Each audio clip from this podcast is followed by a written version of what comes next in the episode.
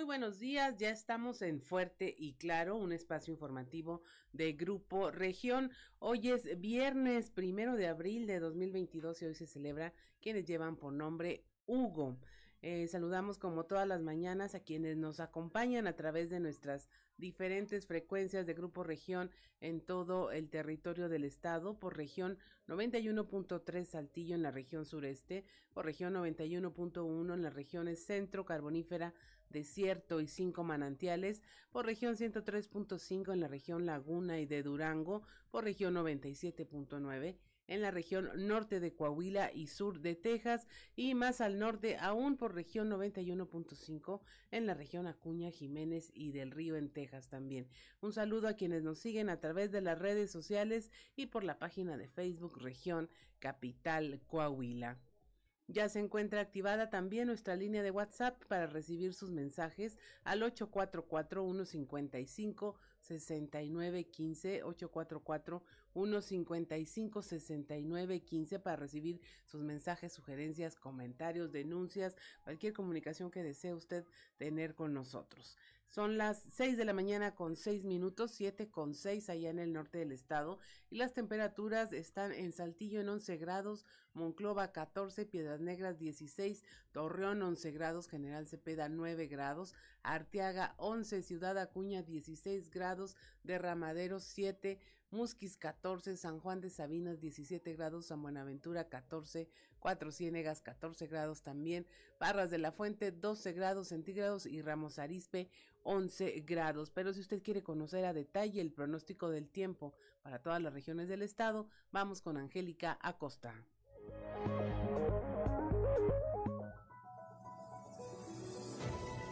El pronóstico del tiempo con Angélica Acosta. Hola, ¿qué tal? Mi gente bonita, feliz y maravilloso viernes. Mi nombre es Angélica Costa, 1 de abril. Ya, pon atención, nos vamos con los detalles del clima. Para Saltillo, máxima de 29 grados, mínima de 13. Durante el día predomina el cielo soleado, el cielo claro, va, a estar muy, muy cálido, rico, agradable. Por la noche también un cielo claro, 0% la posibilidad de precipitación ahí para Saltillo. Nos vamos hasta Monclova, máxima de 35 grados, mínima de 16. Durante el día, parcialmente soleado, rico, cálido, agradable. Disfruta, aprovecha tu día, por la noche un cielo totalmente claro. 0% la posibilidad de precipitación ahí para Monclova. Nos vamos hasta Torreón, máxima de 36 grados, mínima de 15. Durante el día principalmente soleado, rico, cálido, agradable. Por la noche un cielo totalmente claro y la posibilidad de precipitación 0%. Nos vamos hasta Piedras Negras. Pon atención, máxima de 35 grados, mínima de 16. Durante el día vamos a tener eh, periodo de nubes y sol, sin embargo va a estar cálido, va a estar agradable y por la noche un cielo parcial nublado. 25% la posibilidad de chubasco para Piedras Negras. Muy bien, vámonos ahora hasta Ciudad Acuña. También temperatura agradable, máxima de 34 grados, mínima de 15. Durante el día muy cálido vamos a tener periodo de nubes y sol y por la noche un cielo principalmente nublado. 18% la posibilidad de precipitación ahí para Ciudad Acuña. Nos vamos hasta Monterrey. Ahí en la Sultana del Norte continúan las temperaturas cálidas, máxima de 36 grados, mínima de 15. Durante el día parcialmente soleado, rico, muy, muy cálido y por la noche un cielo totalmente claro. 0% la posibilidad de precipitación. Amigos, vamos a tener un inicio de fin de semana súper cálido. Bueno, pues disfrútalo y aprovechalo. Muy buenos días.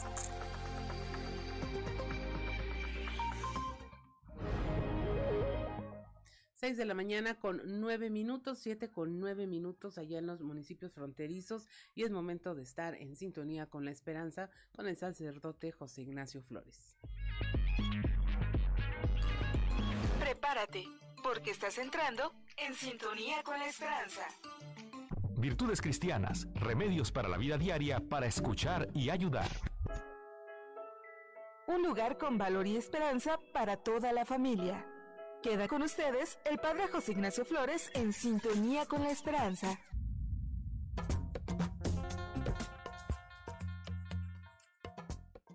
Déjate querer. Hace años eh, me veía intentando todo el día ser un superhéroe. No sé si a ustedes les ha pasado, siempre queremos ser lo mejor. Y un amigo me decía, déjate querer. Yo en aquel tiempo era muy joven y estaba soberbiamente convencido de poder con todo. Y quizá esto se volvía un imperativo más acuciante aún en los malos momentos. Pensaba que mostrar las tormentas, la congoja de a veces, la desesperanza, era de algún modo demostrar no estar a la altura. Pero mi amigo tenía mucha razón. Uno a veces necesita dejarse apoyar, dejarse acoger, dejarse acariciar, dejarse sostener. Esto no es señal de debilidad ni de flaqueza, no debe ser motivo de vergüenza. No indica ninguna forma de fracaso descubrir que no eres autosuficiente o reconocer que no es necesario, de hecho es bastante equivocado, ir siempre con la actitud de quien todo lo puede. En ocasiones hay que confiar en el gesto amable, en la palabra sincera, en la mirada que se vuelve hogar y a veces, y esto es lo más valiente de todo, uno necesita pedir apoyo. Aunque al tiempo hay que estar dispuesto para recibirlo, ¿o no? Porque el amor nos exige. Que tengan buen día. El amor y los valores se han hecho presentes. A partir de hoy, podemos vivir un futuro mejor. Te invitamos a vivir en sintonía con la esperanza y muchas gracias por tu preferencia.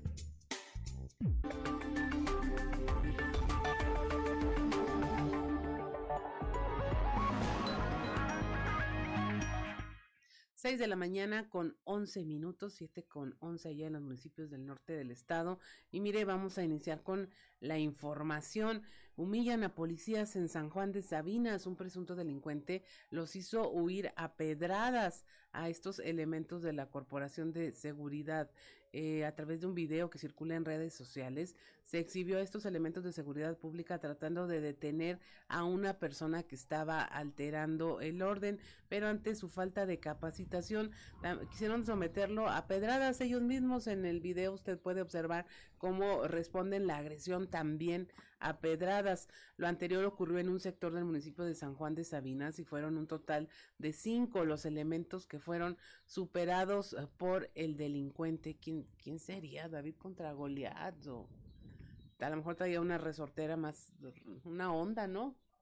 probablemente, pero eh, en el video pues se ve cómo se enfrentan a pedradas, imagínense usted, se supone que la policía está capacitada en mayor medida para hacer este tipo de detenciones y someter a las personas incluso o sobre todo, más bien, sin dañarlos. Esta, ahí le dejamos el video para que usted se dé cuenta de este feroz enfrentamiento entre policías y delincuentes.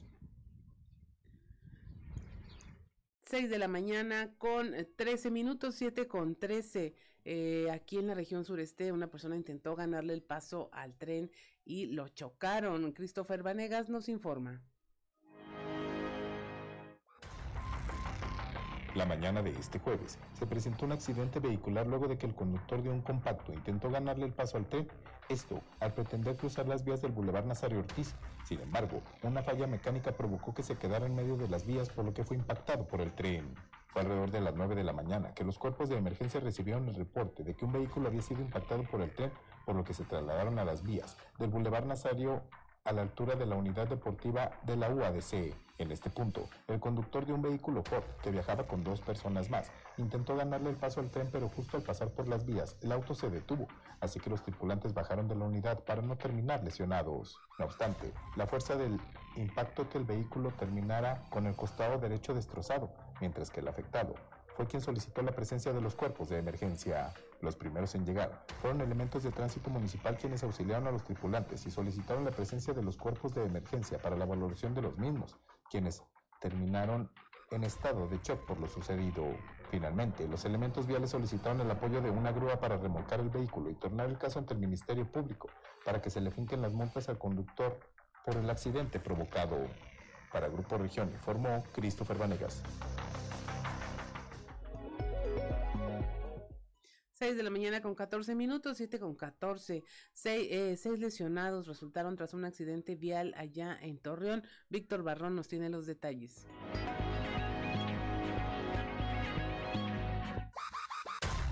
Los seis tripulantes de una camioneta resultaron lesionados luego que el conductor de la unidad perdiera el control del volante y el vehículo terminó por estrellarse contra un poste sobre el camellón de la carretera Torreón Matamoros. Los hechos se registraron alrededor de las 8 horas del jueves y debido a lo aparatoso del accidente, dos de los pasajeros terminaron prensados. Autoridades informaron que la camioneta siniestrada es una Ford Expedition color arena con placas de circulación FNA 6788S del estado de Coahuila. Elementos de protección civil y bomberos de Torreón arribaron al sitio para colaborar en las maniobras de rescate y fue necesario el uso de las quijadas de la vida para sacar a los tripulantes que habían quedado atrapados entre los fierros retorcidos. Paramédicos de la Cruz Roja les brindaron atención y debido al grado de las lesiones, todos los afectados ameritaron su traslado a un hospital del Seguro Social. Presumiblemente se trató de un grupo de trabajadores de alguna industria de la región, toda vez que los seis tripulantes del vehículo portaban idéntica vestimenta de mezclilla color azul. Para Grupo Región reportó Víctor Barrón. 6 de la mañana con 16 minutos, 7 con 17 allá en los municipios del norte del estado. Encuentran a Regio desaparecido en Coahuila el cuerpo de Eduardo Reséndiz Navarro, de 37 años, originario de Escobedo, Nuevo León, y desaparecido en diciembre de 2020, fue finalmente encontrado sepultado en el patio de un domicilio en la colonia Ampliación Las Flores en Monclova. El coordinador regional eh, Ricardo Argüello de la Fiscalía Especializada en Personas Desaparecidas informó que ya se vinculó a proceso a dos personas y están por cumplimentar dos órdenes de aprehensión más por este caso. La semana pasada se pidieron cuatro órdenes de aprehensión, de las cuales ya se cumplimentaron dos. Actualmente este, están ya vinculadas a procesos, se encuentran en el Cerezo de Santillo y están dos más por cumplimentar. ¿El móvil de ¿El móvil? El móvil. Pues eh, básicamente la cuestión económica de la víctima las personas quedaron con sus pertenencias, con sus negocios, con dinero. No fue tanto secuestro, sí se configura la desaparición, hubo una privación y posteriormente el asesinato y ocultamiento de la, de la ¿Cuántos cargos se imputan? Hasta ahorita nada más el delito de desaparición cometido por particulares. Probablemente se puedan generar más cargos. ¿Se sabe cómo fue quitaron la vida? Sí, eh, de acuerdo a la información que nosotros tenemos en la carpeta, se establecen ahí unos golpes en el cráneo y la necropsia que, que nos arroja el día de hoy por la madrugada fue que efectivamente presentaba contusiones en el cráneo. ¿Cuánto tiempo tenía ya sin vida él? Desde a mediados de diciembre del 2020. ¿Cuándo se reportó la desaparición? El 8 de marzo del 2021 en la ciudad de Monterrey. Se hablaba de que entre los involucrados estaba la pareja de, de la persona. Así es. ¿Ella está dentro de los detenidos? No.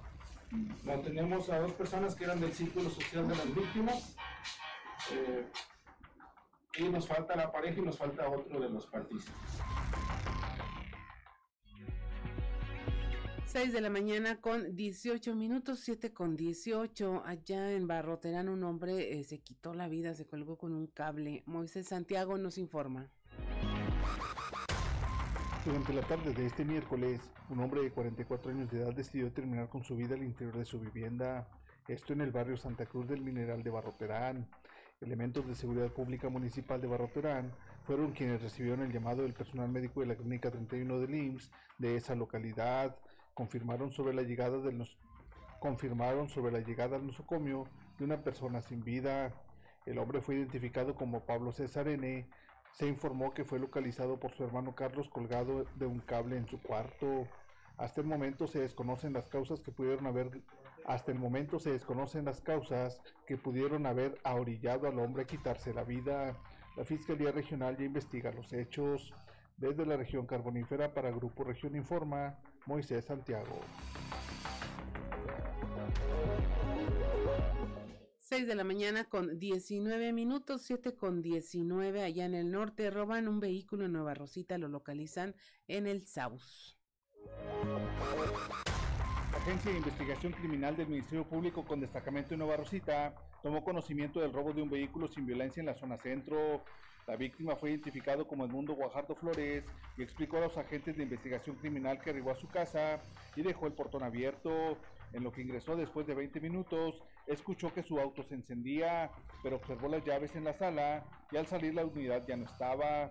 Inmediatamente reportó a la policía que su auto, un Seat color blanco, había sido robado de la cochera de su casa, ubicada en Avenida Reforma, la colonia comercial de esta localidad.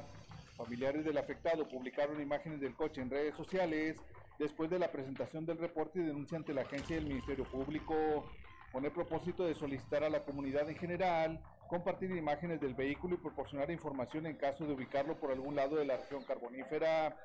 Después de la información compartida en redes sociales, en menos de 24 horas se logró localizar la unidad abandonada en la orilla de la carretera federal 57, en el tramo conocido como el Saus. Ricardo Murga Martínez, agente investigador del Ministerio Público, declaró que se inició un operativo con agentes policíacos para ubicar la unidad y se boletinó el reporte en toda la región y sus alrededores, ubicado horas más tarde en el lugar antes especificado por la familia del afectado. Ante la operación que inició en Palau por parte de elementos de la Fiscalía de Investigación Criminal, Policía Municipal de Nueva Rosita y Policía Civil de Coahuila, no lograron dar con el paradero del presunto ladrón. Desde la región carbonífera para Grupo Región Informa, Moisés Santiago. 6 de la mañana con 21 minutos, 7 con 21 ya en el norte del estado. Estamos en Fuerte y Claro, regresamos.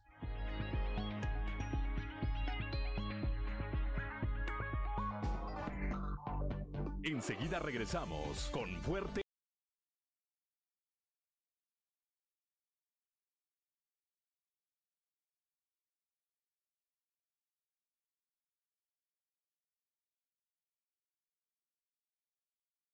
6 de la mañana con 25 minutos, 7 con 25 allá en el norte del estado. Y si no la reconoció usted, aquí le decimos quién canta. Natalia Lafourcade el, con el tema Un pato de la película Temporada de Patos de 2004. Y, y pues suena bien, es bossa nova. Y estamos además empezando el mes del niño. Como para que todo el mundo saquemos ese niño que tenemos dentro y celebremos a la infancia todo el mes, no nada más el 30 y luego ya se les acabó el mes, así que qué gracia tiene. Pero mire, es momento de que si usted nos va escuchando, nosotros le contemos qué es lo que llevamos en nuestra portada del día de hoy en el periódico Capital y si nos sigue a través de las redes sociales ahí puede eh, ver todo el documento completo y compartirlo. Nuestra eh, nota principal el día de hoy es la localización de Jesús Daniel esto en el estado de Guerrero. Jesús Daniel, pues fue declarado desaparecido el 7 de marzo. Es un joven de 15 años y su familia, bueno, estuvo haciendo mucho movimiento en redes sociales y a través de las autoridades para poder localizarlo. Él, bueno, ya está eh, localizado, está en buen estado de salud. Se asegura que se trató de una ausencia voluntaria y fue finalmente localizado con bien en el estado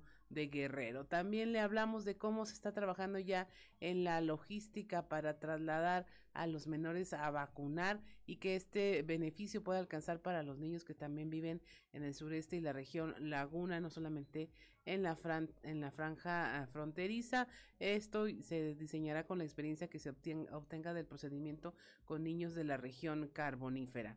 También tenemos esta falla mecánica que se presentó al momento de tratar de ganarle el paso al tren en un vehículo que provocó que un vehículo fuera impactado en el cruce de las vías con el Boulevard Nazario Ortiz Garza en Saltillo. También, como le comentaba, inicia el mes de eh, los niños y las niñas y en Coahuila los niños y las niñas son primero. El gobierno del estado trabaja para garantizar sus derechos e impulsar su desarrollo pleno en ambientes más propicios de bienestar. Esto lo señaló el gobernador Miguel Riquelme al reconocer a los ganadores de la convocatoria de este programa Niñas y Niños Impulsores 2022, donde pues los mismas, las mismas infantes eh, expusieron sus opiniones y propusieron soluciones a los problemas que existen en el entorno escolar en los 38 municipios de Coahuila. También le hablamos de esta mejora integral al centro histórico donde se proponen inyectar recursos para mejorar las vialidades, reparar las banquetas y la infraestructura necesaria, anticipó el alcalde José María Fraustro Siller. Eh, no hay fecha aún para demoler las escaleras al cielo. El, el titular de la Propaec, Javier de Jesús Rodríguez indicó que tras el fallo para retirar las escaleras del cielo en la Sierra de Zapaliname, aún no hay una fecha para la demolición, pero espera que puedan ser concretada este año y también cómo se están cuidando las reservas naturales. el alcalde Chema Fraustro eh, dice que se crearán más líneas de acción en favor del cuidado y conservación del medio ambiente, eh, especialmente en la sierra de Zapaliname. Son las 6 de la mañana con 29 minutos, 7 con 29 y es momento de escuchar qué se dice en los pasillos.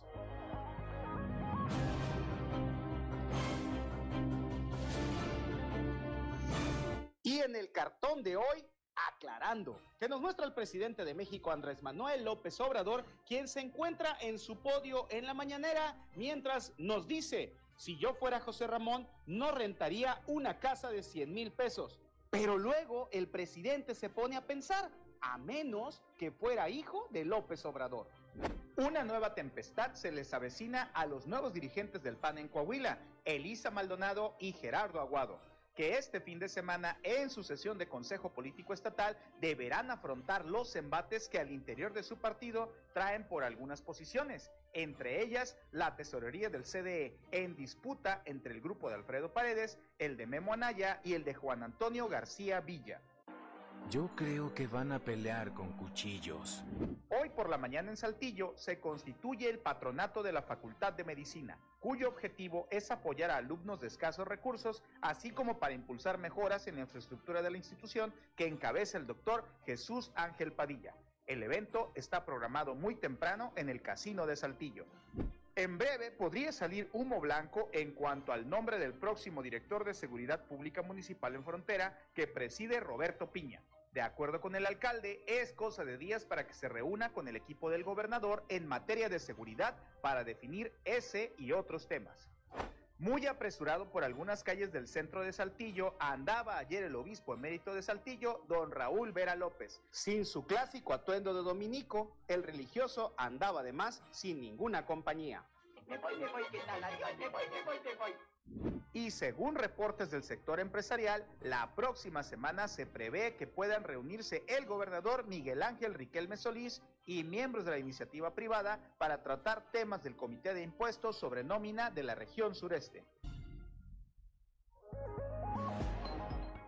6 de la mañana con 31 minutos, 7 con 31 y es momento de pasar a nuestro resumen de la información nacional. Sigue la ola de violencia, seis muertes más en el estado de Guerrero. Al interior de un vehículo fueron dejados los restos humanos de seis personas. La Secretaría de Seguridad Pública Estatal informó que el hallazgo ocurrió alrededor de las 7.40 horas de la mañana del jueves. También se encontró un mensaje de la delincuencia.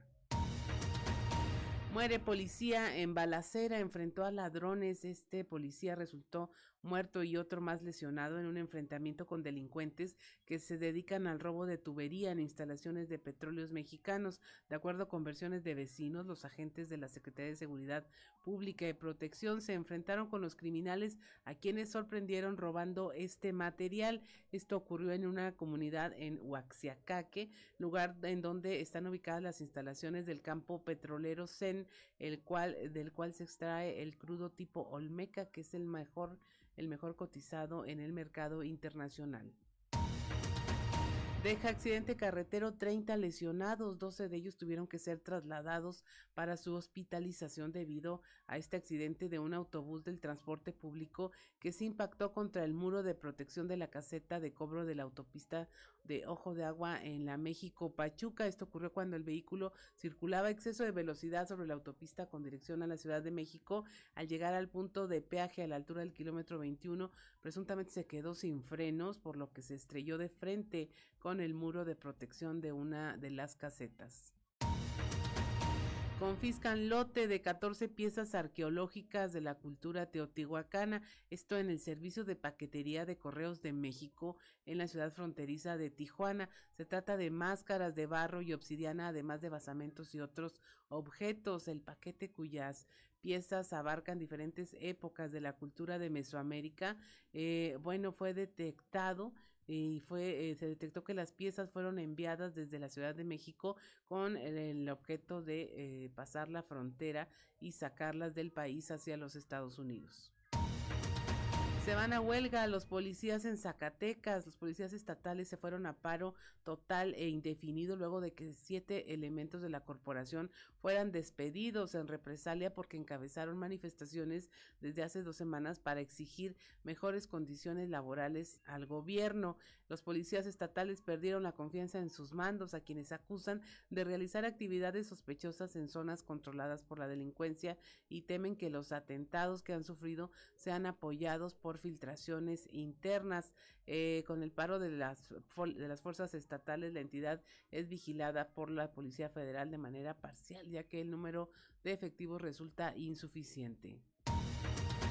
Y finalmente exige la ONU eh, que México investigue la desaparición de Carla y Kenia, dos mujeres transgénero que fueron eh, reportadas desaparecidas hace un año y medio en Jalisco y de las cuales no se investigó nada. En el marco del Día Internacional de la Visibilidad Trans, recordaron que las autoridades mexicanas deben reportar eh, estas acciones aplicadas para cumplir con las medidas urgentes por ambos casos. Son las 6 de la mañana con 35 minutos y pasamos directamente a la información estatal. El titular de la Procuraduría de Protección al Ambiente del Estado en Coahuila, la PROPAEC, Javier de Jesús Rodríguez, indicó que tras el fallo que obtuvieron para retirar las denominadas escaleras al cielo situadas en la Sierra de Zapaliname, aún no hay una fecha estimada para iniciar con la demolición. Sin embargo, se espera que pueda concretarse para este 2022. Buen día, informando desde la ciudad de Saltillo. El titular de la Procuraduría de Protección al Ambiente del Estado de Coahuila, Javier de Jesús Rodríguez, indicó que tras el fallo que obtuvieron para retirar las denominadas escaleras al cielo situadas en la Sierra de Zapalinamé, aún no hay una fecha estimada para iniciar con la demolición. Sin embargo, esperan que se pueda concretar para este 2022. ¿Cuál es el estatus de la escalera al cielo? ¿Cómo va el proceso? Eh, la escalera al cielo estamos eh, pues, eh, esperando que acabe la sucesión de derechos, porque nosotros al iniciar el procedimiento con, una persona física, pues bueno, esta persona física al, al, notificarle la resolución, la resolución, independientemente a quién se le notifique, para el caso de la escalera del cielo, pues va a ser este, destruir y retirar de una manera este, sustentable y remediar el lugar. Esa es la resolución. Lo que ahorita no podemos es ejecutar la, la, notificación de la sanción porque todavía no, no hay jurídicamente pues, un propietario legal. ¿No tienen una fecha estimada de cuándo? No, no, no este, esto, los juicios sucesorios, porque, pues bueno, este, por lo que conocemos, la persona que era notario y propietario, pues no dejó testamento, entonces tardan, no sé, los juicios entre seis, ocho meses, por lo que, que sea, entonces todavía este, queda, nos queda tiempo para, para que eso se pueda este, concluir. Agradezco la intervención y deseo que tengan un excelente viernes. 6 de la mañana con 37 minutos, 7 con 37 allá en el norte del estado. Durante el primer trimestre del presente año se identificó el suicidio como un efecto secundario de la pandemia del COVID-19. Ahora, eh, bueno, también el regreso a la normalidad influye en la ideación suicida de los mexicanos. La información con nuestro compañero Víctor Barrón. Hola, ¿qué tal amigos de Fuerte y Claro? Muy buenos días. En temas de la comarca lagunera, durante el primer trimestre del presente año se identificaron factores secundarios de la pandemia del COVID-19 como detonantes del tema del suicidio, eh, lo que representa una paradoja del paso hacia la recuperación de las actividades normales en la sociedad. De esto habló Alejandro Águila Tejeda, director del Instituto Hispanoamericano de Suicidología, quien refirió temas ligados a un estado depresivo largo. Vamos a escuchar. Bien, eh, había varios factores que hemos encontrado, sobre todo en este primer trimestre del año 2022. Eh, algunos, que es lo que más se ha estudiado, es lo que le llaman efectos del long COVID, es decir, efectos post secundarios a la situación del encierro, de la situación del COVID, los contagios, los duelos que se vivieron por gente cercana que murió, e inclusive las crisis económicas que se vivieron, mucha gente perdió el trabajo o se despidió o se disminuyó en algunos casos el sueldo, sumado a la crisis ambiental que se vivió por todas las restricciones y limitaciones. Este ha sido, creo que, uno de los porcentajes más altos que influyen en la gente, que ahorita que aparentemente vamos regresando de forma gradual a una condición de cierta normalidad, eh, se ha visto mucho euforia, manía, después de un estado depresivo largo. Esto es todo en la información. Desde La Laguna reportó Víctor Barrón. Un saludo a todo Coahuila. 6 de la mañana con 39 minutos, 7 con 39, hasta 9 años de cárcel eh, darán por encender fogatas en áreas naturales protegidas. de información con Moisés Santiago. Muy buenos días, Juan y Claudia, de todo nuestro amable auditorio que nos escucha en todo Coahuila. En la información que tenemos para el día de hoy, hasta nueve años de cárcel podrían alcanzar quienes enciendan fogatas en áreas naturales protegidas. Así lo da a conocer Julio Alberto Carrera Treviño, director del área de maderas del Carmen. Esto es lo que comenta. Así es, esta temporada que este, no se augura nada bueno, ¿verdad? Están iniciando muchos incendios, este, hay mucha sequía en, el estado, entonces tenemos que estar preparados y la gente preparada para atenderlas.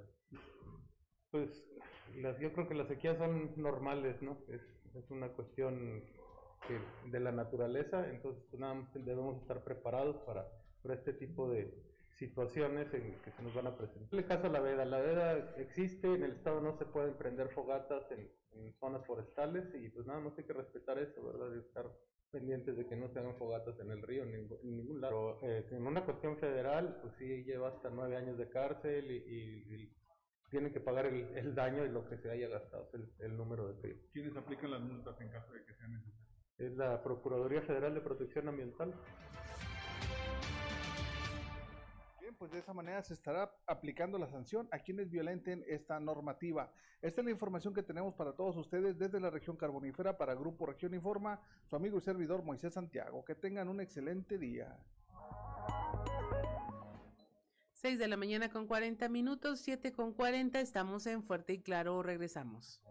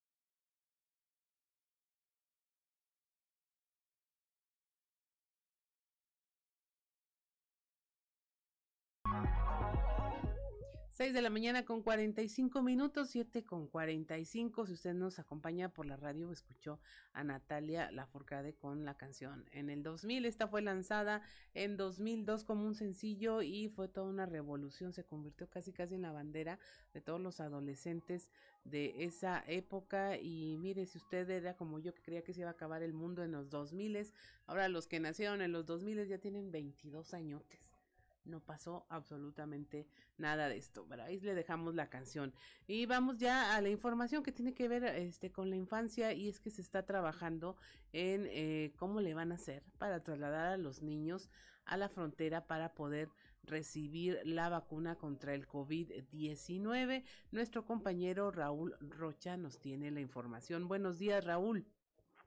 Hola, ¿qué tal? Buenos días, Sí, estoy platicando el día de ayer con el secretario de Educación, eh, Saracho, y señaló que la logística que se aplicará para trasladar a los niños de las regiones sureste y laguna a Francia fronteriza y ser vacunados contra COVID-19 eh, y que esto probablemente, y lo más seguro que sea hasta después de Semana Santa, muy seguro, eh, pues se diseñará eh, de experiencias que están realizando en estos momentos con los procedimientos actuales, como por ejemplo acaba de arrancar en la región carbonífera. Escuchemos lo que nos comentó.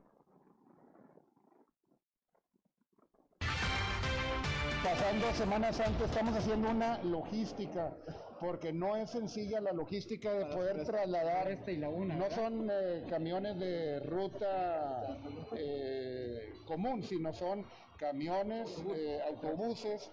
Entonces, el número de autobuses, cuántos niños, si son niños de tercero de preescolar o primero de primaria, tienen que ir acompañados de sus padres. Por eso estamos elaborando en este momento la logística. Traigo la logística, traigo la logística de carbonífera y es una prueba piloto y de esa prueba piloto la experiencia que yo vaya a tener la voy a ir subiendo a, a la región centro y posteriormente a la demás. 6 de la mañana con 47 minutos. ¿Qué tiempos aquellos, Raúl, cuando llegabas a la escuela y te decían, hoy hay vacunación? Pásele por aquí, suba su camiseta, su uniforme y te aplicaban la vacuna. Y si eras muy listo, pues no ibas ese día. Sí, no, de repente está este, eh, no sabe de evitar esto, bueno, todavía lo más posible las, eh, las aplicaciones, las inyecciones, y si en aquel tiempo así eran esas jornadas en, en las escuelas, no, y ahora, bueno, pues todo ha cambiado, y ahora hasta los alumnos, eh, en este sentido, que serán los de, de entrar los de, con, con, con movilidades, de 5 a 14 son los que están teniendo prioridad para esta, esta vacunación y pues indicaba Saracho en el sentido de que toda esta logística pues, radica y se origina en que pues no se puede introducir la vacuna hacia el Estado, ¿no? No, no lo permite el gobierno es por eso que ahora lo que está haciendo el Estado, bueno, si la montaña viene a ti, tú vas a la montaña y eso es lo que está haciendo el gobierno estatal, está haciendo este, marcando la pauta en ese sentido nuevamente en lo que se refiere a la vacunación COVID-19 ahora de los eh, niños, ¿no? De Así 5 a es. 14 años. Sí, qué, qué mal que ni siquiera eh, privilegiando el bien man- mayor, que sería la infancia, pues se pueda mover una ley o modificar una medida pues va a obligar a que trasladen tan solo de, de Saltillo, la región sureste, 250 mil niños. O sea, para que todos puedan tener el derecho a la vacunación, no sé ni siquiera si haya las suficientes dosis para hacerlo. Entonces, entiendo los protocolos, pero pues hay un bien mayor que es la infancia y que es la salud. e Incluso el gobierno federal tendría que tener en claro eso y pues no, no lo tiene. Pues muchas gracias Raúl por tu información. Estaremos al pendiente. La verdad a mí sí me, me, me gustaría saber cómo le van a hacer y cuántos de cuántos podrían ser vacunados ante este esquema.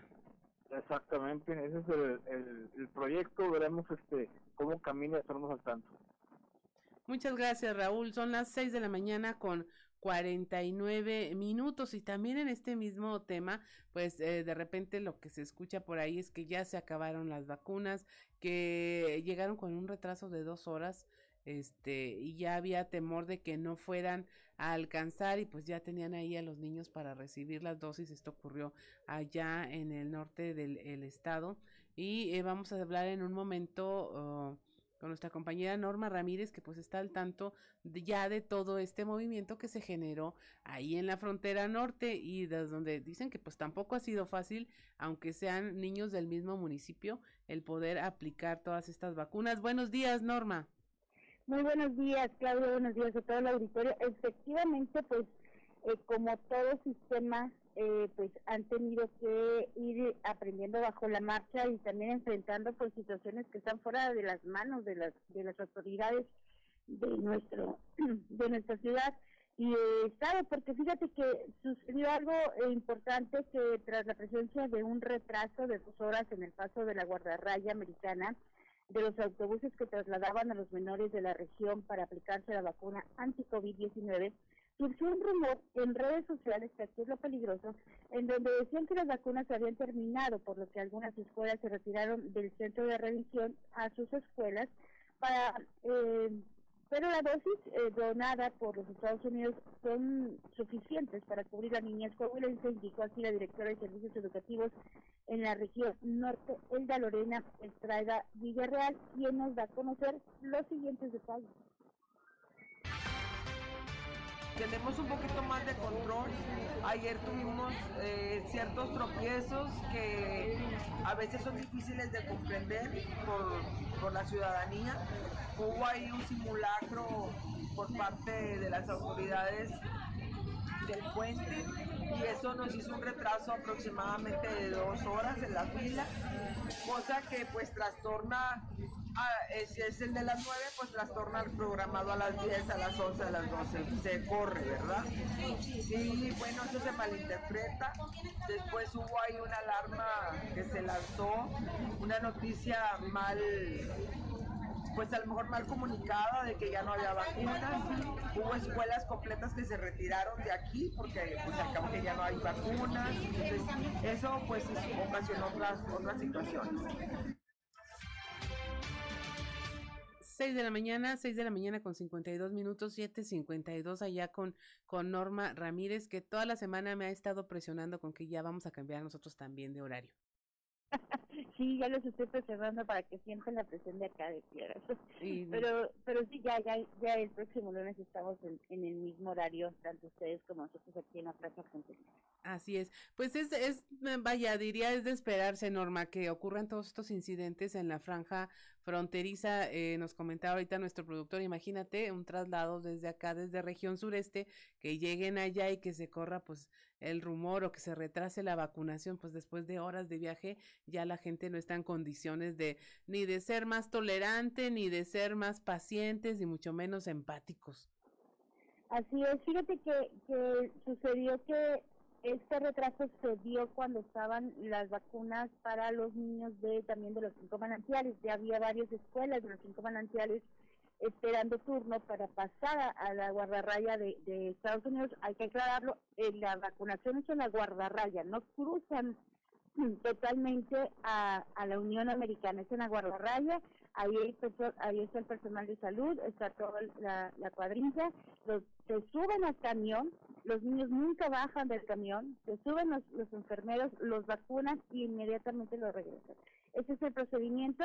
Y bueno, pues como te comentaba, escuelas de, de, la región de los cinco manantiales les comentaban a los a los este, parte del sector educativo que si mejor se iban a quedar, lo, lo hicieron de una manera muy práctica entre padres de familia y los propios maestros, en donde pues hicieron un picnic, prácticamente eh, estaban en un área que es eh, pues visitable en Piedras Negras, que es la Plaza de las Culturas, los llevaron a visitar y bueno, pues eh, pasó el tiempo y ya para los niños fue más relajado, llegaron, los vacunaron y inmediatamente se regresaron a donde que ir. Así es, pues esperemos que todo pueda eh, moverse en favor de la infancia, que no tengan que ser trasladados tanto tiempo. Eh, bien, se va a acrecentar los niveles de calor y la temperatura y pues va a ser un poco más eh, difícil tolerar todas estas cosas que hay que hacer pues para que puedan recibir una vacuna que ya tendría que ser posible utilizar en México libremente. Si hay la buena voluntad entre países de hacerlo, no sé por qué los gobiernos ponen tantas, tantas trabas. Pues muchas gracias, Norma. Estaremos al pendiente de todo lo que ocurra para ver cómo se garantiza este derecho a la salud de todos los menores en Coahuila. Estaremos al pendiente. Hasta luego. Son las 6 de la mañana con 55 minutos. Estamos en Fuerte y Claro. Regresamos.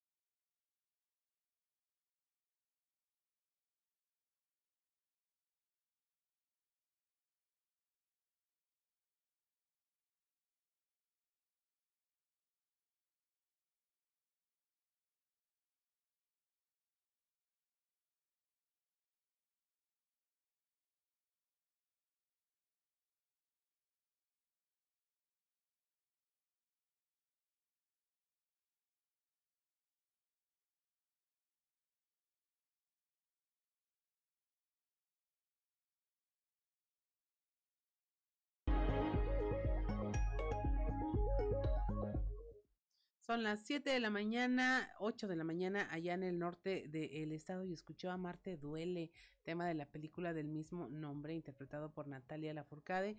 La estamos escuchando esta mañana y compartiéndola con usted.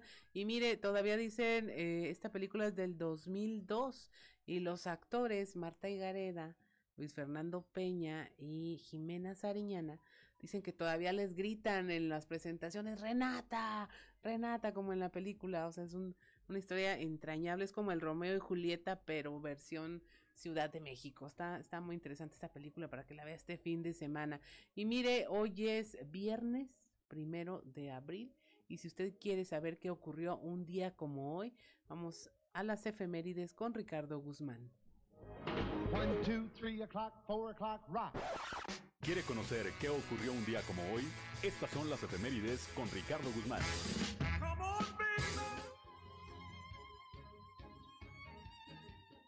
Un día como hoy, pero de 1811, el general insurgente Ignacio López Rayón, quien había permanecido al frente de la plaza en Saltillo, venció con el apoyo de Manuel Villalongín a las fuerzas realistas en Tanque de las Vacas, hoy Gómez Farías, en las cercanías de Saltillo. También, el primero de abril pero del 2009, murió el físico mexicano de origen ucraniano Marcos Mochinsky Borodiansky, cuyas investigaciones en el campo de las partículas elementales lo hicieron acreedor al Premio Príncipe de Asturias de Investigación Científica y Técnica en 1988. Y un día como hoy, pero del 2012, falleció el expresidente de México Miguel de la Madrid, quien gobernó de 1982 a 1988, periodo durante el que aconteció el terremoto de 1985 en la capital del país.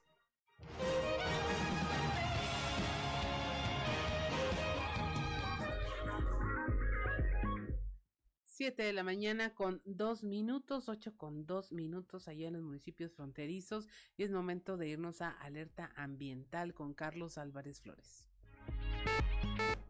Alerta ambiental con Carlos Álvarez Flores. Muy buenos días. Hoy quiero hablar de un tema muy importante. El pasado 21 de marzo se conmemora a nivel internacional el Día Internacional de los Bosques. Esta celebración la resolvió la Asamblea General de la Organización de las Naciones Unidas apenas en el 2012. También tenemos un objetivo de desarrollo sostenible hacia el 2030 que habla de los ecosistemas terrestres. Bueno, pues estos son estos son unos de esos ecosistemas terrestres, son los bosques. Entonces, eh, a partir del 2013, el 21 de marzo, se conmemora a nivel internacional este día, para recordarnos cómo es que debemos de proteger, de cuidar y de no estar eliminando y quemándolos, incendiando los bosques. Entonces, lo primero que debo decir, porque es un tema muy importante, muy amplio, debo decir lo siguiente. Estos bosques son la maravilla de la naturaleza. ¿Por qué?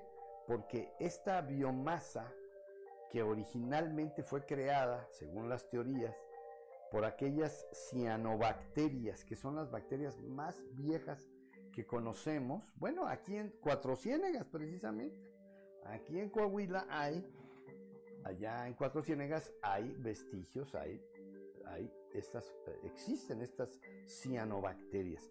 Ellas son las que originalmente recibieron la luz, la energía del sol y la convirtieron en esta maravilla que es la biomasa. Esto que es celulosa, ¿verdad? Pero nosotros le decimos ahora con este nuevo término biomasa. Bueno, pues los árboles que conforman estos bosques, pues son la maravilla del mundo.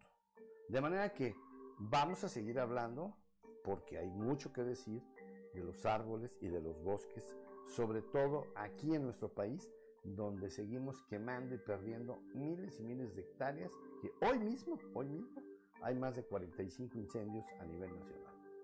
Muy buenos días.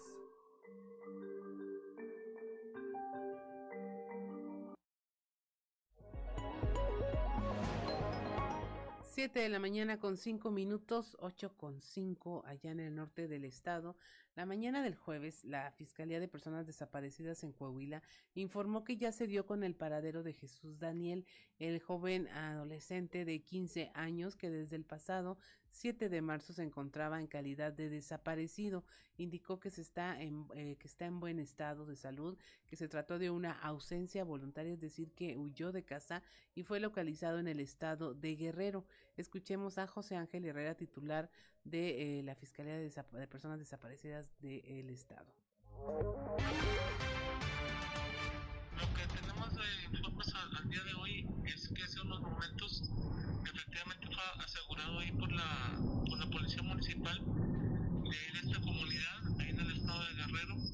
Esto derivado de, de acciones de búsqueda que se realizaron en conjunto con aquellas autoridades, ya que recientemente acaban de regresar personal de la Fiscalía de Desaparecidos de Coahuila y de la Comisión Estatal de Búsqueda, quienes estuvieron trabajando toda la semana pasada en, en aquella comunidad. Eh, uno de los trabajos que entendemos que fue primordial fue eh, concientizar ahí a la comunidad, ¿verdad? Y llevar a cabo la colocación de, de los, del parte donde se daba pista de, de la desaparición del menor. Entonces esto ayudó mucho y nos permitió que la misma sociedad se involucrara en, la, en, la, en dar aviso a, la, a, la, a, las autoridades, cosa que sucedió y el día de hoy, bueno, eh, se dio cuenta la Policía Municipal del Estado de Guerrero, informó inmediatamente a la Fiscalía y la Fiscalía nos informó a su vez a nosotros. Efectivamente, él había salido de su domicilio, como lo marcaban los videos, eh, con una eh, situación de eh, una ausencia voluntaria, pues había salido con ropa, con mochila, este, y bueno, nosotros teníamos conocimiento que en aquella ciudad había entrado en comunicación con un menor de edad también, a través de los videojuegos. Entonces lo más seguro es que iba a, visitarlo, iba a estar allá, ¿verdad? Mira, lo que sí sabemos es que hubo nada más una desavenencia ahí al interior de la familia, no, desconocemos a profundidad el motivo, porque luego de repente estas son cuestiones muy personales. 7 de la mañana con 7 minutos, 8 con 7 minutos allá en el norte del estado, aquí en el en Saltillo, el centro histórico recibirá una inyección de recursos para mejorar la vialidad, reparar banquetas e infraestructura necesaria. Esto lo dijo el alcalde José María Frausto Siller. Todo,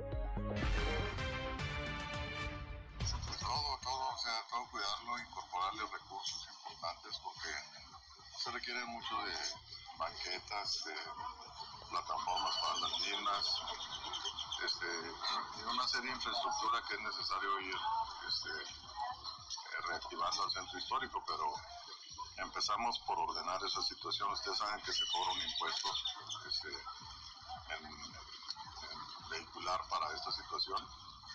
El chiste es que le lleguen los recursos al centro histórico y que realmente estén este, incorporando condiciones que mejoren pues desde la viabilidad, digo, vialidad, hasta este, infraestructura que haga que la gente vaya más segura, caminando, que puedan acceder a, los lugares, en fin, hay todo un plan que se está presentando y que vamos a observar.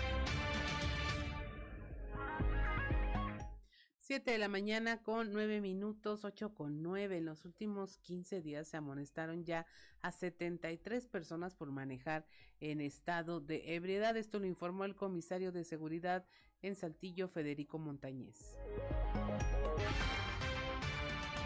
El dato que yo tengo las últimas dos semanas son 73 personas que han sido eh, objeto de, de, de, de esta sanción me parece que la última eran 35. Este, que dicho sea de paso, y si ustedes me permiten, no es una multa nueva, ya lo había comentado. Por ahí se manejaba el tema de aplica municipio super multa, mega multa. No, no es una nueva. No. Para que hubiera una nueva multa es un proceso eh, interno administrativo este, que, no se ha llevado a cabo. Son las mismas multas de siempre, nada más es un tema de que sí hicimos conciencia y me parece, a reserva de lo que ustedes opinan, que sí llegó, sí este mensaje.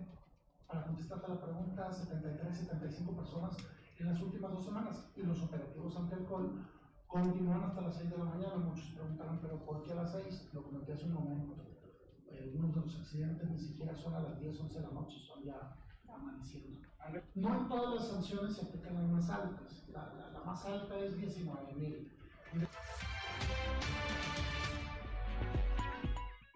7 de la mañana con 10 minutos, 8 con 10 allá en el norte del estado. Y mire, damos paso a nuestra conversación del día de hoy. Ayer, 31 de marzo, se celebró en todo el mundo el Día Internacional de la Visibilidad Transgénero, que tiene como objetivo visibilizar la discriminación que las personas trans sufren en todo el mundo. Aquí en Saltillo se realizó una rueda de prensa donde se habló de eh, la inclusión o más bien la falta de inclusión en el mundo laboral eh, de las personas transexuales. Tenemos en la línea a Carla Llamas Gómez, ella es representante legal de Jóvenes Prevenidos AC justamente para hablar de este tema en el que, como en muchos temas actualmente, estamos en una curva de aprendizaje como sociedad, como ciudadanía, para poder eh, conversar estos temas, hablarlos y, e ir visibilizando las carencias que tenemos y que hacen que eh, todavía fluyan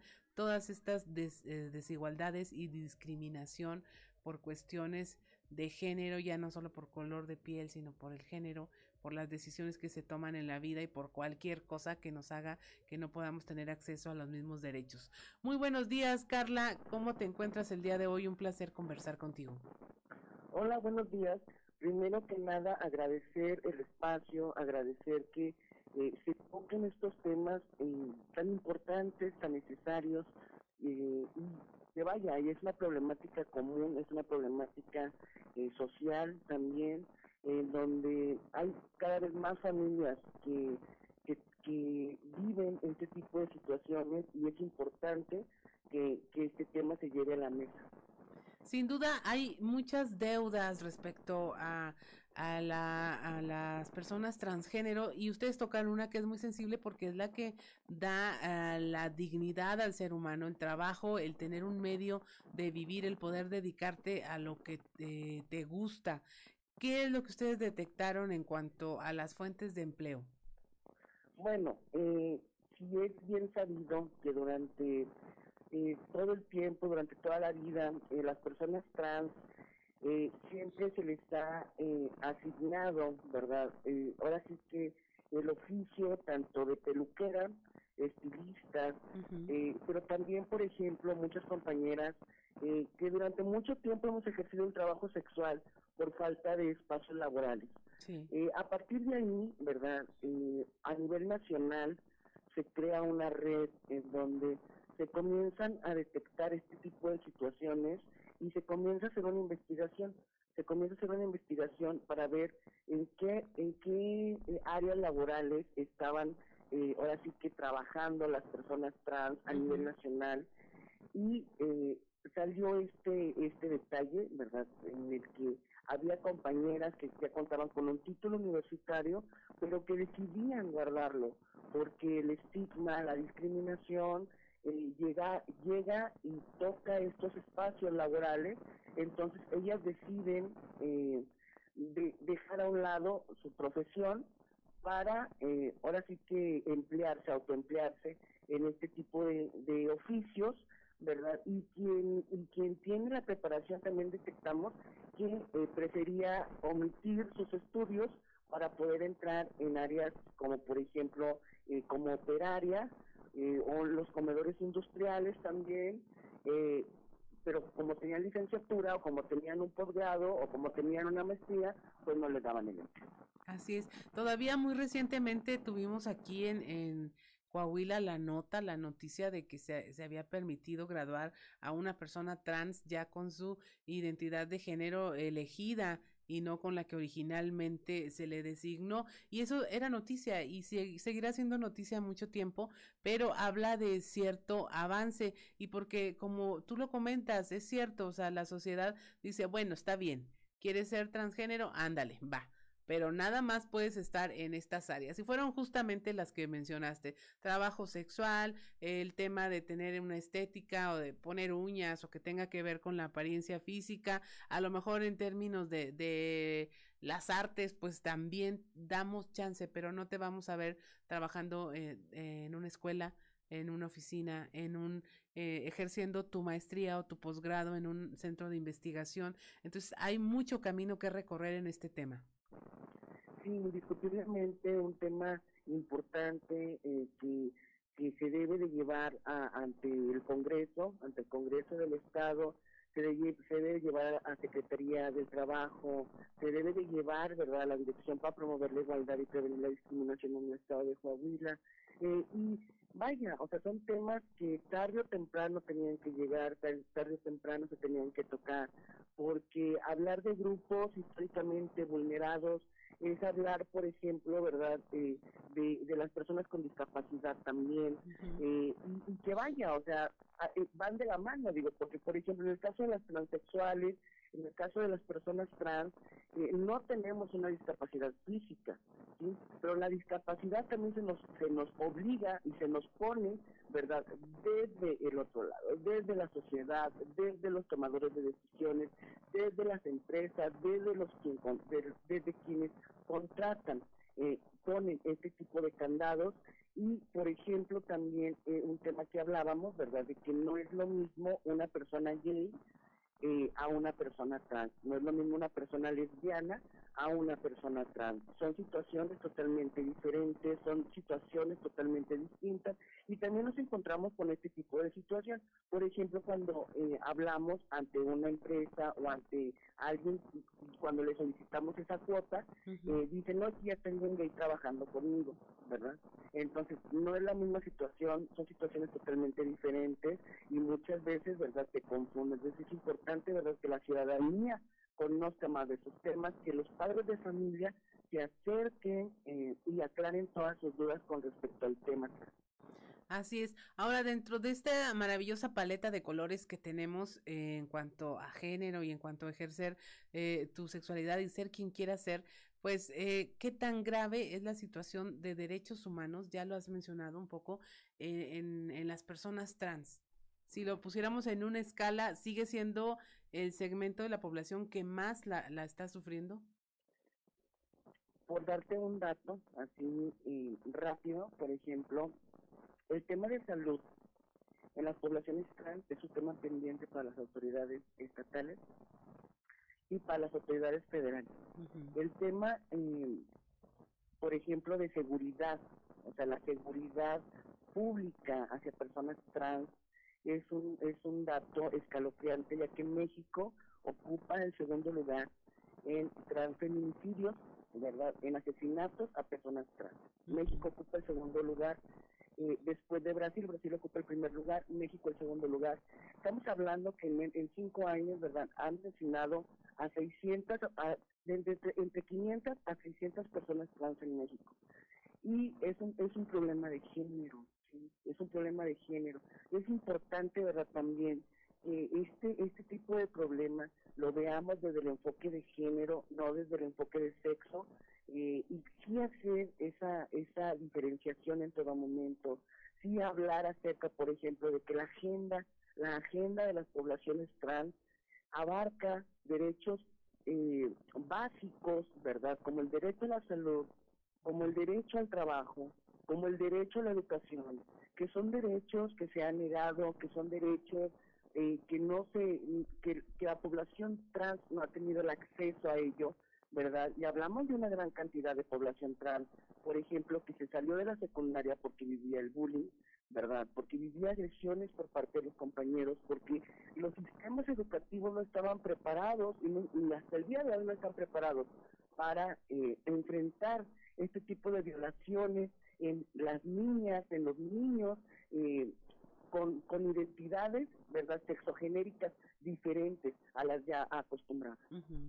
Así es, y pues definitivamente meternos en la cabeza eh, que, que no, que las personas trans no son personajes porque como que estamos muy acostumbrados, ah, sí, este, a, a personajes y nos reímos y dan shows y, y, y hacen stand-up comedy, pero no son personajes, son personas y en el día a día necesitan un trabajo, necesitan tener acceso a sus derechos eh, humanos, necesitan tener educación, necesitan poder ejercer la profesión que elijan sin tener que dejar de ser lo que eligen eligen ser y cómo deciden vivir su vida.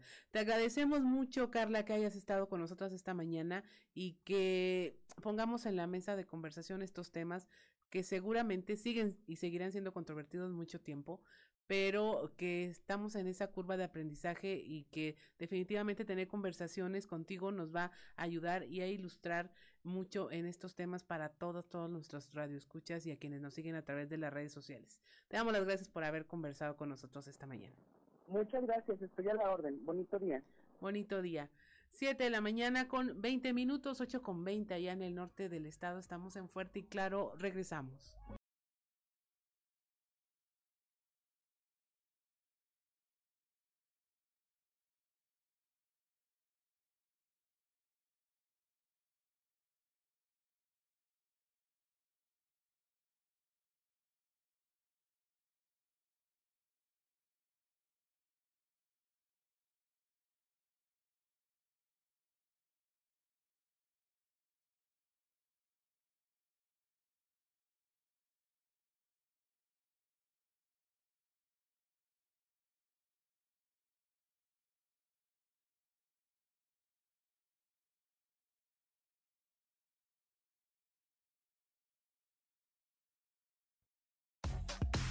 Trizas y trazos con Antonio Zamora.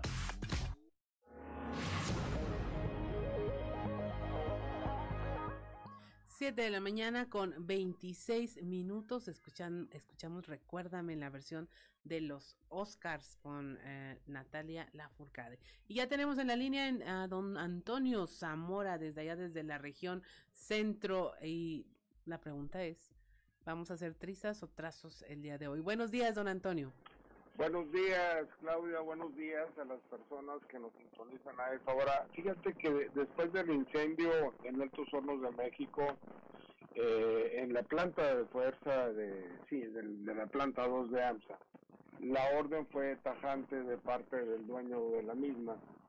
La producción de acero debe iniciar a la brevedad posible, o sea, hace más rápido que ya. Y se empezaron a mover, Claudia, por todos lados, a comprar cosas y que cash y demás, cuando los, a los proveedores locales los tienen pues cobrando a tres, seis y nueve meses, mientras que cuando necesitan, la verdad, sale el dinero. Total, to- para no hacer el cuento largo, este, empezaron las reparaciones en, en la planta de fuerza número 5 y ayer, por ejemplo, el bolero que en todos lados anda y en ninguno se le mira, eh, divisó que eh, los trabajadores eh, estaban en una super libre, así como la lucha libre, pero esta verbal. ¿Por qué? Porque los eléctricos terminaron primero su chamba que los hidráulicos y esto eh, fue fundamental para que iniciara la carrilla de un lado y el otro lado pues a defenderse. La zona de control que le toca reparar a los hidráulicos fue la que más daños tuvo luego del, siniestro, por lo que los trabajadores laboran a más vale paso que duren y trote que canse. ¿Por qué?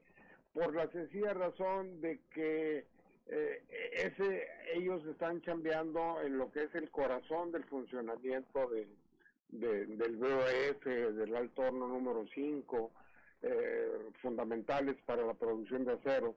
Ajá. Y entonces, eh, pues dice, no, pues nos vamos despacito, porque qué tal si, si esta cosa no jala, ¿verdad?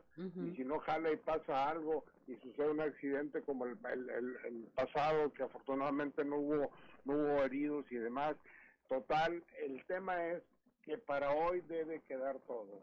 Tan es así, Claudia, déjame te comento que una una, una junta de, directivos de, de AMSA y ahí se acordó que hoy a las 7 de la tarde noche, eh, minuto más, minuto menos, no, a las 7 tarde noche empiezan a hacer eh, trabajos para ver cómo, cómo sale la producción de, del acero. ojalá, ojalá y, los hidráulicos hayan terminado su chamba, porque si no, les va a ir como en feria, este, y pues ni modo, ¿no? Es, eh, hay que recordar que en estos momentos el precio del acero está por las nubes y mientras más produzcas, pues más ganas, eh, Claudia. Así es, pero pues sí se requiere como que de una precisión eh, milimétrica en, en términos de, de así, algo muy preciso en materia de, de cómo se produce, ¿no? No, no puede estar ya lista una parte y la otra no, y con la eh, expectativa de, y si no, jala. O sea, no me imagino que el problemón debería, debe ser eh, el manejar una industria tan complicada, don Antonio. Sí, definitivamente, porque el sistema hidráulico e, es, es el principal ahí para, para el funcionamiento, ¿no? De, de la planta de fuerza. Y, y pues, yo creo que por eso están trabajando de esa manera, pero era tanta la presión que, que bueno, este, se espera todavía que hay, hay un turbo soplador que, que, que se llama, este sirve para echarle aire para, para que el fuego sea más grande y demás, para, para que derretir el, el hierro este, y pues bueno, ahora hay que esperar a ver que hagan esas pruebas hoy a las 7 siete de la noche y a ver qué es el resultado de las mismas y pues de lo que suceda, ahí estaremos informando el lunes, compañera. Así es, don Antonio, seguramente va usted a pasar por ahí casualmente y se va a dar cuenta de lo ocurrido. Va a meter otra vez a la planta de fuerza. perdón, el bolero. Muchas gracias, don Antonio, que tenga un excelente fin de semana. Hasta luego. Hasta luego. Son las 7 de la mañana con 31 minutos y es momento de escuchar el contexto de la noticia con Luis Guillermo Hernández Aranda. Educación básica.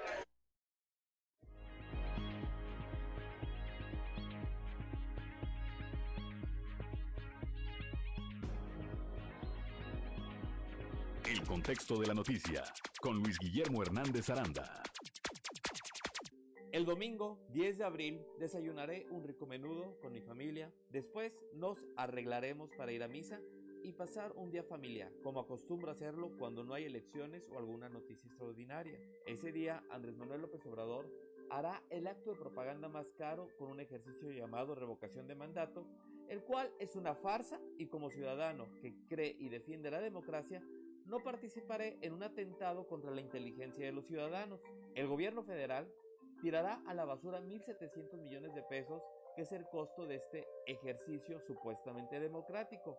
A esta cantidad debemos sumar los más de 12 millones de pesos que se calcula han costado los espectaculares lonas bardas colocadas en todo el país para promoverlo. Debemos estar conscientes de que el resultado de ese domingo no importa porque Andrés Manuel López Obrador terminará su mandato. Lo más seguro es que este ejercicio no sea vinculante, es decir, que no tenga validez, es decir, como en, el barrio, sea patito. Para que sea vinculante deben votar más de 37 millones de personas, el 40% del padrón electoral que rebasa los 93 millones de personas. Si tomamos en cuenta que Morena, principal promotor de esta farsa, apenas logró juntar 11 millones de firmas para solicitar la consulta y que en la pasada elección del 2021 obtuvo más de 16 millones de votos, se ve muy lejana la cifra necesaria para que sea vinculante. Además, seguramente, seremos más las personas que tengamos cosas más importantes que hacer que enaltecerle el ego al presidente. En las mismas reglas del juego está estipulado que la revocación debe ser igual que una elección presidencial, con el mismo número de casillas y todas las medidas de seguridad. En la última elección presidencial, donde ganó Andrés Manuel López Obrador, se instalaron más de 156 mil casillas, ahora solo habrá 57 mil. Entonces ya desde ahí vamos mal, no se cumplen con las mínimas reglas para que este ejercicio tenga valor. En el béisbol, que tanto ama el presidente López Obrador, no se considera juego legal hasta que se haya completado siete entradas. Pues aquí es lo mismo, ni siquiera se van a instalar el número de casillas necesarias para la revocación del mandato y no por culpa del INE, sino porque los legisladores de Morena no autorizaron tramposamente los recursos necesarios. Esta farsa tiene como objetivo promover la imagen del presidente, medir cómo anda la máquina de Morena para acarrear votantes, pero sobre todo para atacar con todo al Instituto Nacional Electoral y, de ser posible, desaparecerlo, porque lo que menos le importa al presidente y a sus seguidores es la democracia. Por estos motivos, no participaré en esta farsa. Además, todo circo requiere de payasos y yo no pienso ser uno de ellos. Soy Luis Guillermo Hernández, nos escuchamos a la próxima.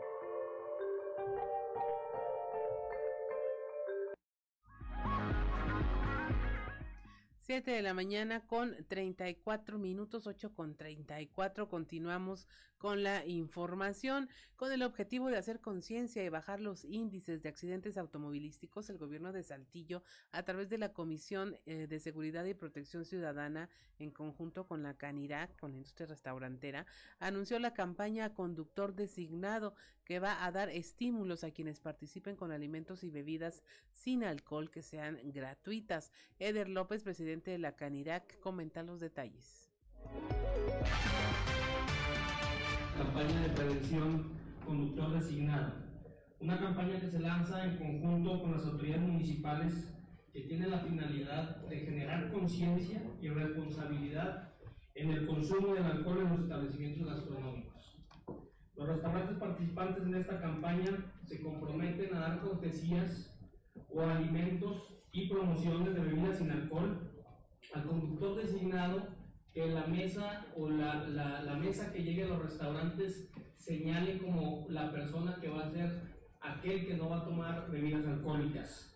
A este comensal se le va a brindar una pulsera, la cual ahorita Mario Mata nos va a hacer el favor de, de darle explicación, este comensal se le va a dar esta pulsera y con eso se va a identificar como que es la persona que no va a consumir alcohol eh, durante la estancia de la mesa. Entonces con esto eh, tratamos de sumarnos y tratamos de poner un granito de arena a, ser preventivos y a tratar de evitar estos hechos eh, pues que a todos nos dejaron helados y que realmente no queremos que, que vuelvan a suceder. 7 de la mañana con 36 minutos, 8 con 36 allá en los municipios fronterizos del norte del estado. En Coahuila, las niñas y niños son primero y el gobierno del estado trabaja todos los días para garantizar sus derechos e impulsar el pleno desarrollo en los ambientes más propicios de bienestar. Eso lo señaló el gobernador Miguel Riquelme al reconocer a los ganadores de la convocatoria del programa Niñas y Niños Impulsores 2022, quienes expusieron sus opiniones y propusieron soluciones a los problemas que existen en su entorno escolar en los 38 municipios de Coahuila.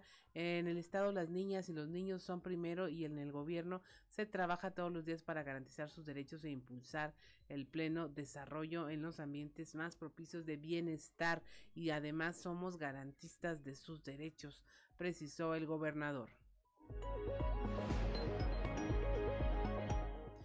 El gobierno municipal de Saltillo creará más líneas de acción en favor del cuidado y conservación del medio ambiente, como la Sierra de Zapalinamé. Así lo señaló el alcalde de la ciudad, José María Frausto Siller, luego de tomar protesta al Consejo del Medio Ambiente y Desarrollo Sustentable, ante quienes destacó la importancia de la participación ciudadana. El alcalde dice conocer la integridad y participación de quienes lo integran, conocedores de este entorno para mantener a Saltillo con vida y con agua cuyas montañas son presas techadas. Esta es nuestra riqueza y es lo que vamos a conservar para hacer crecer nuestras reservas, señaló. El Consejo de Medio Ambiente y Desarrollo Sustentable es el órgano encargado de promover la participación de los distintos grupos y sectores sociales en la realización y seguimiento de programas de conservación, protección y mejoramiento, del ambiente. Luis Arturo Solís Bravo, presidente de la Unión Nacional de Padres de Familia, calificó como acertada la estrategia de vacunación contra el COVID-19 que el gobierno de Coahuila impulsa a favor de la población de 5 a 11 años de edad, acción que habrá de contribuir para reducir el número de contagios.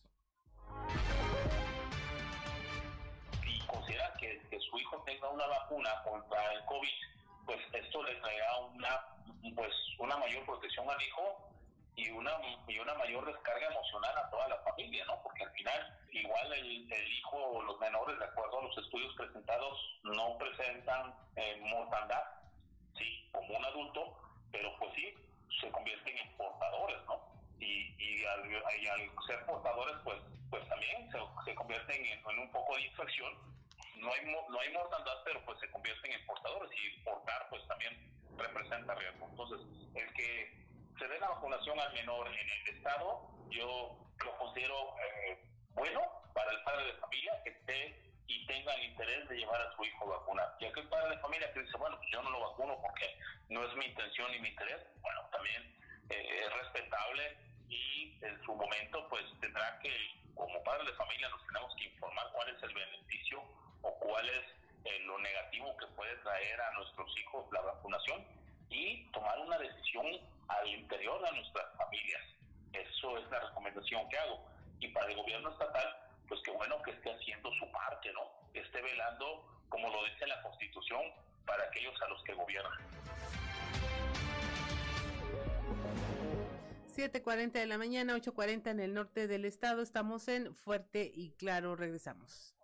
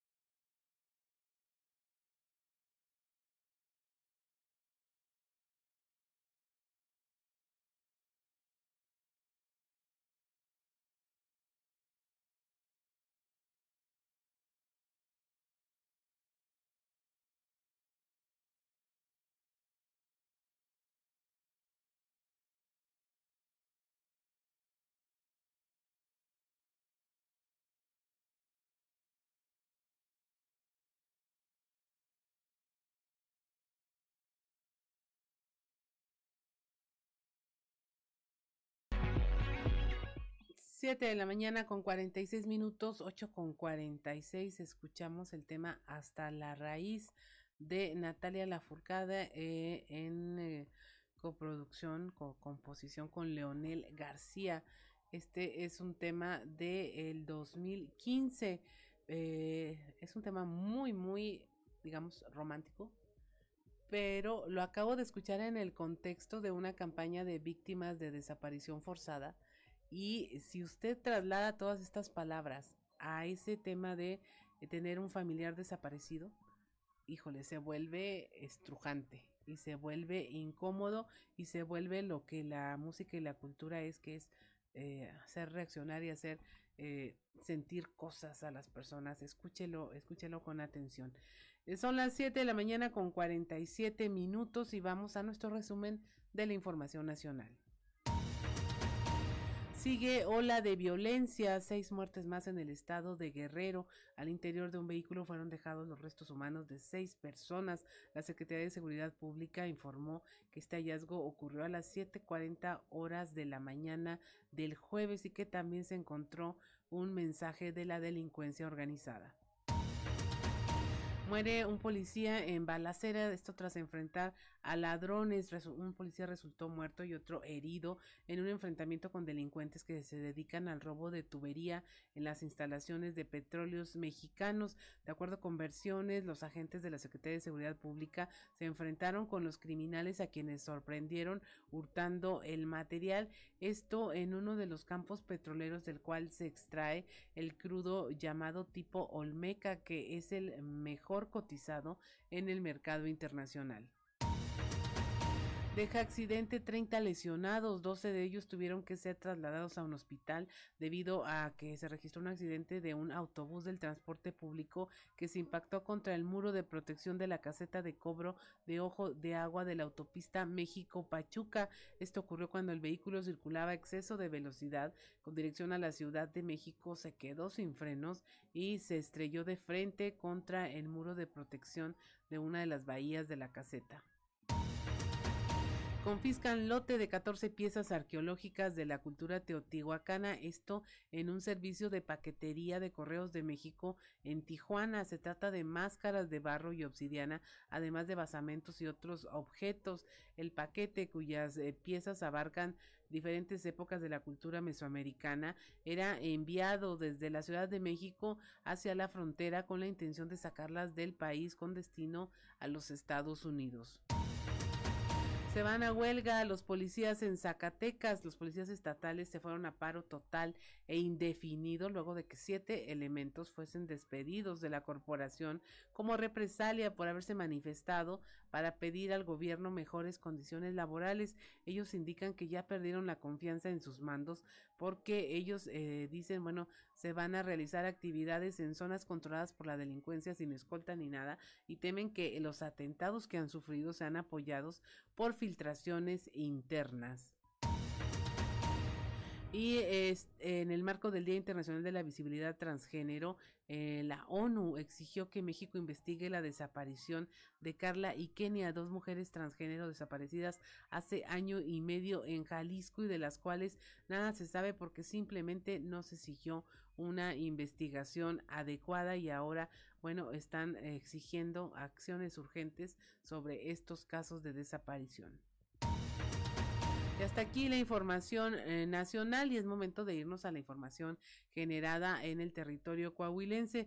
Y mire, le presentamos, si usted nos sigue en redes sociales, ahí puede observar este video en donde un presunto delincuente hace huir a pedradas a elementos de la policía de San Juan de Sabinas. Así, a pedradas se, intercambian pedradas entre los, eh, las fuerzas del orden y esta persona fueron exhibidos tratando de detener a esta persona que estaba alterando el orden, pero ante la falta de pericia y de, de capacitación, los elementos policíacos quisieron someterlo a pedradas.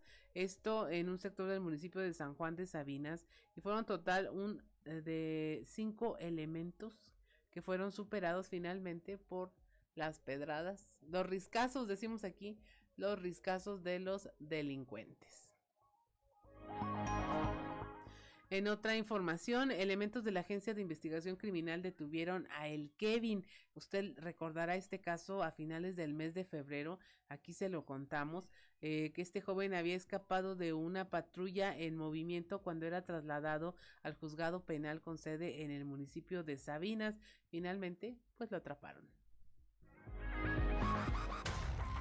Elementos de la Agencia de Investigación Criminal detuvieron al Kevin un joven que a finales del mes de febrero de este año había escapado de una patrulla en movimiento cuando era trasladado al juzgado penal con sede en el municipio de Sabinas. El delegado de la Fiscalía General del Estado, Ulises Ramírez Guillén, informó que este sujeto, conocido como Kevin N., fue interceptado cuando traía en su poder diversos objetos, además de una bolsa presuntamente con enervante, lo cual habrá de ser objeto de un dictamen pericial para confirmar que efectivamente se trate de algún narcótico. Destacó que anteriormente ya había sido procesado por otro delito, pero al momento de ser trasladado hacia el juzgado repentinamente se dio a la fuga al quitarse los ganchos de seguridad que la policía le había colocado para procesarlo en la ciudad de Sabinas. Dado lo anterior, finalmente se llevó a cabo la detención de esta persona, en la cual pesa una orden de aprehensión que se deberá cumplimentar con la finalidad de que responda por aquellos hechos de los cuales se sustrajo, acumulándose el nuevo delito que se le habrá de atribuir ahora ante la posesión de narcóticos y de un arma de fuego calibre 22. Desde la región carbonífera para Grupo Región Informa, Moisés Santiago. 7 de la mañana con 52 minutos, 8 con 52 y es momento de irnos a los deportes con Noé Santoyo. Resumen Estadio con Noé Santoyo.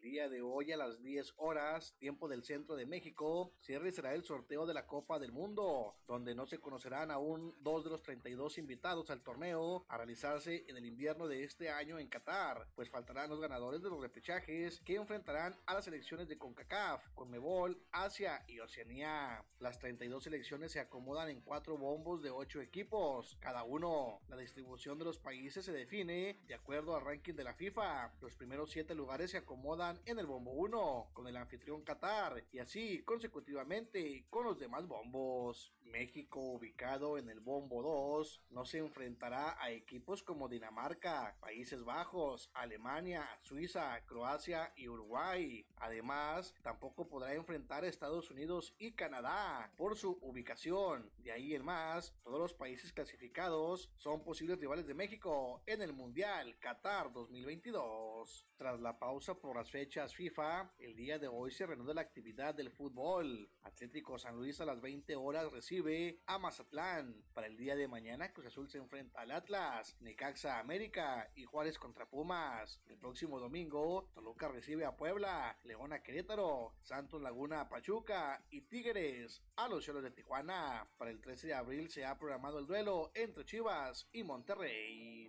Los algodoneros de Unión Laguna enfrentaron el primer juego de preparación en su pretemporada el día de ayer cayendo cuatro carreras por tres frente a Cereros de Monclova, partido disputado en el horno más grande de México. El conjunto Guinda había remontado la pizarra en la sexta entrada con par de cuadrangulares. Primero fue el receptor Andrés Figueroa, quien se voló la barda en solitario sobre la serpentina del relevista Jordan López. Tres turnos después, Edgar Bravo lo imitó, llevándose por delante a Francisco Panchito Hernández, quien había recibido base por bolas. Bravo se fue 3-3 en el juego. Luego de este primer juego de pretemporada, el cuadro algodonero regresará a la comarca lagunera para entrenar este viernes y sábado, viajar a la capital de Durango para enfrentar a Generales. Será el próximo domingo cuando los algodoneros tengan su primer partido en casa ante el pago de la visita de Generales a partir de las 16 horas.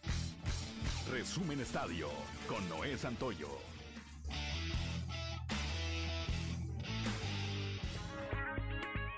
7 de la mañana con 55 minutos, 8 con 55. Ya nos despedimos de este espacio informativo a nombre de nuestro compañero Ricardo López en los controles, Social Reyes, Cristian Rodríguez, de nuestro productor Ricardo Guzmán, a nombre de nuestro conductor titular Juan de León. Le damos las gracias por habernos acompañado. Soy Claudia Olinda Morán y esto fue Fuerte y Claro.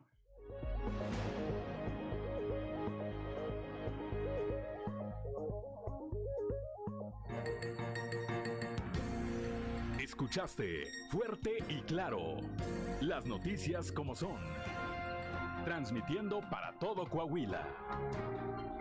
Fuerte y Claro. Con Juan de León. De lunes a viernes a partir de las 6 de la mañana.